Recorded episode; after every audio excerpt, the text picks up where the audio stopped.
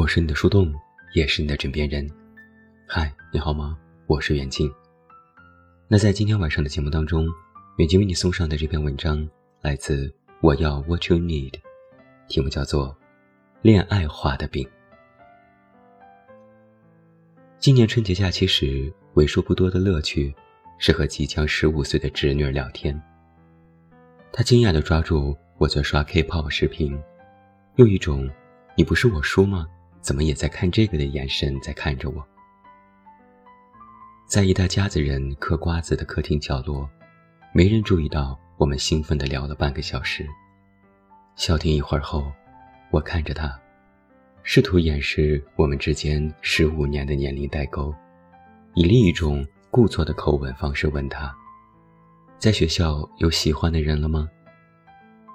问出口，我便后悔了。这跟过年催婚催育的烦人亲戚有什么两样呢？没想到，侄女回避了我的眼神，低声说：“有，但我们不会在一起。”她支支吾吾，因为对方跟她说明年就要中考了，等中考结束的暑假再说吧。我并没有鼓励侄女早恋的意思，只是静静的听她的悄悄话。他很想和对方考上同一间高中，打算说服爸妈给自己报周末的补习课，最近连视频也很少刷了。他就像是一位新入编的士兵，而暗恋对象是那位指挥方向的将军，随便画了一个大饼，他便愿意赶赴。好熟悉呀！十五岁时，我喜欢的女生说最爱上地理课，他以后想去好多国家旅行。我从此也就只努力的学习地理了，甚至因为过分偏科而被老师约谈家长。当好一名忠诚的士兵这件事，我们叔侄俩还真是伯仲之间。我笑了笑，侄女以为我在笑她，脸红红的岔开话题。但我实际上笑的是，三十岁的人还画这种恋爱饼，怕是没有人会信吧。关于恋爱饼和年龄之间的谜题，需要提到我最近听到的一件神奇的、有点老套的恋爱的事。一位女生朋友说，她收到了一份来自二零一三年的十年慢递，这是来自她高中毕业后。和当时的男友去厦门鼓浪屿旅行，在某个巷子的一家咖啡店。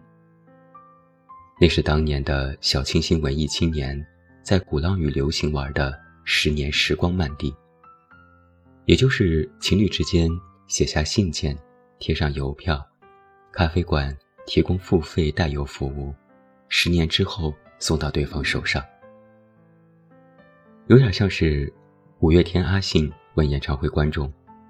如果一年前陪你看演唱会的人还在你身边，我就请你们免费看。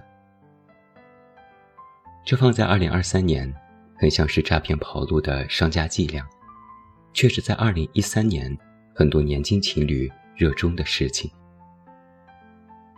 朋友尴尬地说：“幸好啊，幸好对方这十年里早就搬了几次家，不然收到了自己当年的申请信件，他可能会尬得三天吃不下饭。”很好奇，男生在信里到底写了些什么？首先是抬头的情侣昵称。朋友说，现在看十年前对方在电话里天天喊着的自己的专属昵称，感觉就像是在看一个陌生的名字。面前的人自顾自说着甜蜜的往事，自己却回想不起一丝的爱意。男生在信里坦白了一件事。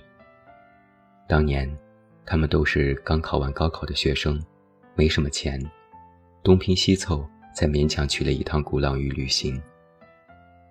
中午时分，路过一家西餐厅，男生看到他盯着橱窗发呆，橱窗后面的黑板写着“浪漫情侣套餐，限时供应，九十八元一份”。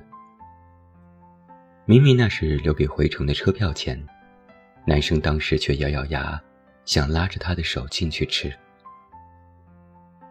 男生在信里这样写道：“结果我们最后吃了过桥米线。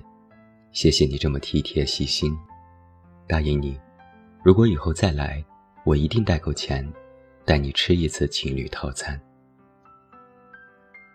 看到信件里的这句话，我们笑了很久。或许是觉得他过于诚实了，又或许是在笑他画的饼，显然最终都无法实现。朋友忽然说：“你们男人嘴硬，还真是不分年纪的。”那是一封写满了三页信纸的信，字写的有些歪歪扭扭，感觉像是情绪饱满的状态下书写的。其中包含了男生对高考出成绩、填志愿、录取之后，两个人可能会面临异地恋的态度。在女生第一志愿高校所在的城市和自己第一志愿高校所在的城市之间，男生整理了一份异地恋见面计划。六百七十公里的距离，来回六个小时的坐车时间，争取一个月至少见一次面。这份计划最终也没有用上，因为他们都考砸了，都留在了家乡念书。但男生在信里展望的未来并未结束。他就像是大多数十八九、二十岁的年轻情侣那样，将他和女友的感情计划到婚姻阶段，甚至是更后面。男生写：“十年后你收到这封信的时候，我会不会陪在你身边将它拆开呢？我挺期待的，到时见吧。”看到这最后一段，我和朋友沉默了很久，缓了好一会儿，他笑了笑，他说：“当年谈恋爱，画的饼是结婚，现在谈恋爱画的饼不一样喽。”变成了明年生日也有我。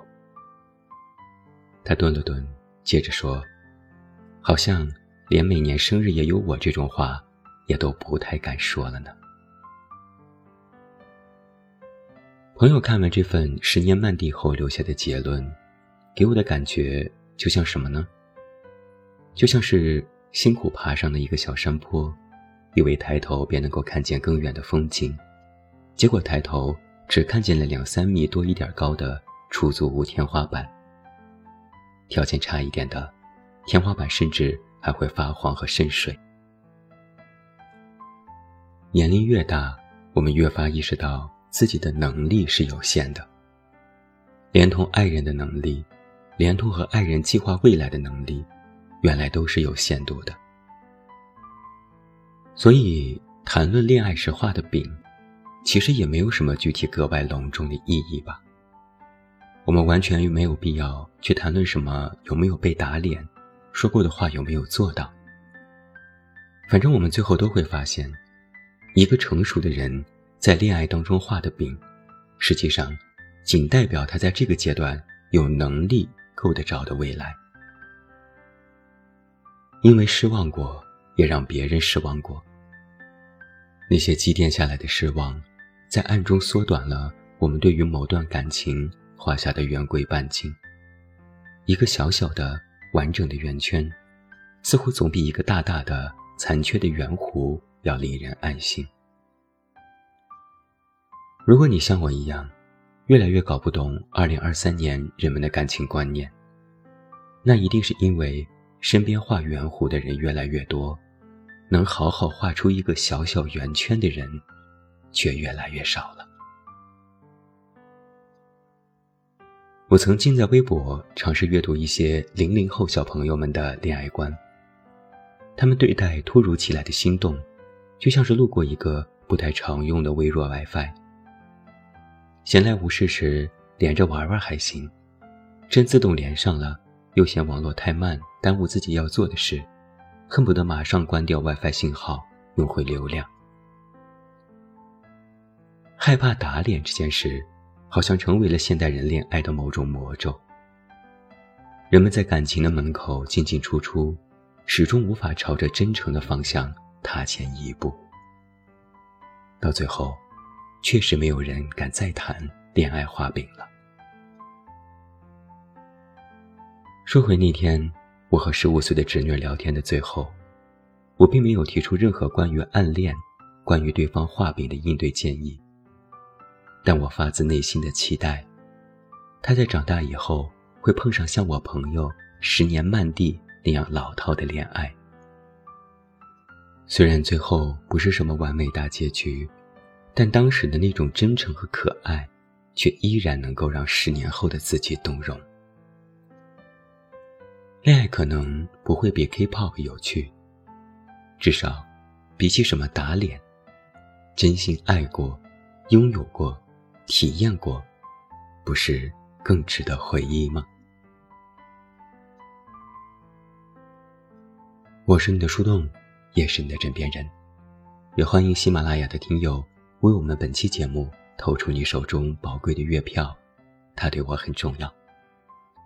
关注公众微信“远近”，找到我，我是远近，晚安。